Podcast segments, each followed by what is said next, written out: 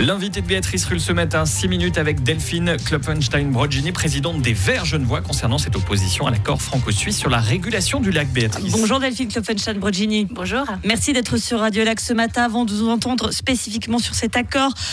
On ne peut pas ne pas parler de la démission de votre président Balthazar Gletli hier. Est-ce que vous êtes intéressé par le job? Eh bien, c'est pas euh, actuellement au programme. Euh, aujourd'hui, eh bien, on a. C'est pas simple actuellement très à tête des verts, sans doute. On a, on a évidemment vécu un dimanche noir très difficile à Genève. On va devoir discuter, évidemment, euh, tirer les enseignements de, de, ce qui s'est passé. Et puis, évidemment, c'est probablement un effet cocktail qui, aujourd'hui, nous met dans cette situation. On reste debout, bien sûr. On a de, de bonnes ressources. Et puis, on va continuer de se battre. On vous sent assez atteinte, Delphine Kloppenstein bah, Naturellement, hein, la perte du siège de les Amazones est une perte immense, immense euh, au niveau du symbole aussi, et puis évidemment de la charge de travail, de la, euh, de la vision. Elle, était, elle est toujours visionnaire. Euh, pour les Verts, c'est un coup dur bien sûr. mais, mais on va se relever. On va se relever parce qu'on a une équipe forte, on a beaucoup de monde. Et puis, on va continuer le travail. Et parmi beaucoup de monde, il y a Nicolas Valder qui a officiellement fait acte de candidature. Vous le soutenez? Alors, je ne sais pas s'il a fait acte officiellement de candidature. je pense qu'il y a aujourd'hui, bah, c'est une ouverture en fait. Ce que ça montre surtout, c'est que c'est qu'on a un vrai potentiel. On a du monde. Hein. À Berne, on est, on est toujours 23, 23 euh, élus. C'est beaucoup. Euh, on fait partie quand même de, de, ces partis qui ont du monde. Et à partir de là, on a un gros potentiel. Donc, je me réjouis, euh, je me réjouis aussi de, de cette relève. cette relève, elle devra aussi être, je trouve, et ça, c'est vraiment un avis assez clair. je pense qu'une coprésidence devrait devrait être favorisée, notamment pour avoir une représentation linguistique qui soit, qui soit plus juste, et puis une représentation des genres aussi. Euh, je pense qu'on a de jolis potentiels au sein des Verts, et je me réjouis de cette nouvelle dynamique. Donc Nicolas Valder et une femme alémanique, on l'a bien compris, c'est le ticket que vous souhaitez. Juste un mot, puis on refermera ce chapitre, mais tout de même aujourd'hui, crue exceptionnelle de larves, on a eu euh, des tempêtes, euh, ce sont donc des phénomènes climatiques extrêmement graves, importants, qui devraient normalement porter votre parti, et ce n'est pas le cas. Eh bien, euh, c'est toute la difficulté. Hein. La question du réchauffement climatique, euh, c'est une, une vraie question. Elle a été confirmée, elle est confirmée jour après jour, notamment par les dires des scientifiques, mais par simplement ce qu'on observe à travers par la fenêtre et ce qu'on observe dans la rue. Simplement, la crue de larves, évidemment, euh, fait partie de, de, ces, bah, de, cette réalité. la chose aujourd'hui, c'est que c'est pas tout de prendre conscience de ce réchauffement climatique, c'est qu'il faut prendre des mesures. Mais dès le moment où on propose des mesures, évidemment, ça grince parce que c'est pas tout simple de prendre mesures il faut du courage, il faut aussi un engagement, il faut être volontaire aussi dans, dans, ces mesures. Et puis là, évidemment, les Verts aujourd'hui sont encore assez seuls sur cette question-là.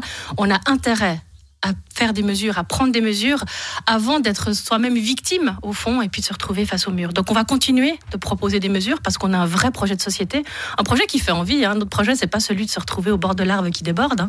Notre projet c'est d'avoir vraiment une vie qui soit une meilleure qualité de vie de manière générale, moins de circulation, plus moins de bruit également, plus de partage, plus de solidarité. C'est un vrai projet de vie. Ce projet de vie et ce projet de société, on va continuer de le défendre. Et aujourd'hui, l'événement du jour qui passerait presque inaperçu euh, avec votre visite à Radio Lac, évidemment, mais c'est Emmanuel Macron qui est donc en visite d'État pendant deux jours en Suisse et on va notamment euh, parler avec lui euh, de cet accord concernant, accord franco-suisse sur la régulation du Léman. Les Français qui souhaitent avoir davantage de débit du Rhône pour leur centrale nucléaire et ça, c'est non, non, non. Eh bien, évidemment que c'est non. Enfin, aujourd'hui, alors le thème de l'eau, ben, c'est un, un, grand thème aujourd'hui, hein, quand, quand l'arbre déborde, mais il arrive aussi que nos cours d'eau soient à sec ou leur débit soit, soit, soit, soit extrêmement lent parce que, à cause de la sécheresse, à cause des chaleurs, etc. On le connaît de plus en plus, des épisodes difficiles au niveau de, de nos cours d'eau. Et bien évidemment, le conflit de l'usage de l'eau devient une thématique très importante. Et euh, qu'est-ce qu'on va faire on va, bloquer Non, bah simplement, il y a un accord. Aujourd'hui, il y a un accord qui scelle trois cantons, euh, le canton de Genève, Vaud et Valais, sur la question du débit euh, du Léman. La question, elle se pose aussi sur le débit du Rhône. Évidemment, naturellement, les choses sont liées. Maintenant, ce débit, euh, ce débit du Léman, il est évidemment, c'est important de réfléchir à quel usage. Pour quel usage, quand l'eau commence à devenir rare, euh, eh bien, il faut réfléchir à quel usage en priorité. C'est très important euh, de garder suffisamment d'eau pour l'irrigation, pour l'agriculture, assez d'eau pour des questions naturellement d'eau potable. Et puis, la question qui s'ouvre aujourd'hui, c'est de dire est-ce qu'on est prêt à lâcher une partie de cette eau pour aller refroidir des réacteurs pour avoir de l'électricité? Euh, Eh bien, simplement, on a d'autres solutions. En Suisse, en 2017, on a clairement décidé de tirer la prise du nucléaire avec un programme de sortie. On a d'autres solutions, on le sait parfaitement, ces solutions sont mises sur la table, on l'a discuté clairement au niveau du national, hein. c'était une position ça, très en Suisse, là, les Français, eux, ils ont fait un autre choix. Oui, eh bien, simplement, euh, il n'y a aucune raison, et ça, je pense que c'est très clair, c'est que cette eau du Rhône, elle est précieuse. Cette et elle est à nous. Eh bien, cette eau du Rhône, la, question du débit, ce qui est essentiel, c'est que ce débit, si on décide de le mettre pour aller refroidir, on le voit, hein, chaque été, l'été 2022, l'été 2023, nombre de réacteurs étaient à l'arrêt. Alors, c'est aussi parce qu'il y a des réparations, on profite de l'été souvent pour réparer ces réacteurs nucléaires, mais aussi parce qu'on avait des soucis, des soucis d'eau, pas assez d'eau, et également euh, de l'eau trop chaude. Donc, ce sont des vrais problèmes auxquels on est confronté aujourd'hui. Ça veut aussi dire que le règne du nucléaire français est aujourd'hui questionné parce que c'est une énergie qui a besoin d'eau, qui a besoin d'eau pour son refroidissement. Or, la question de l'usage de l'eau est essentielle, elle est capitale.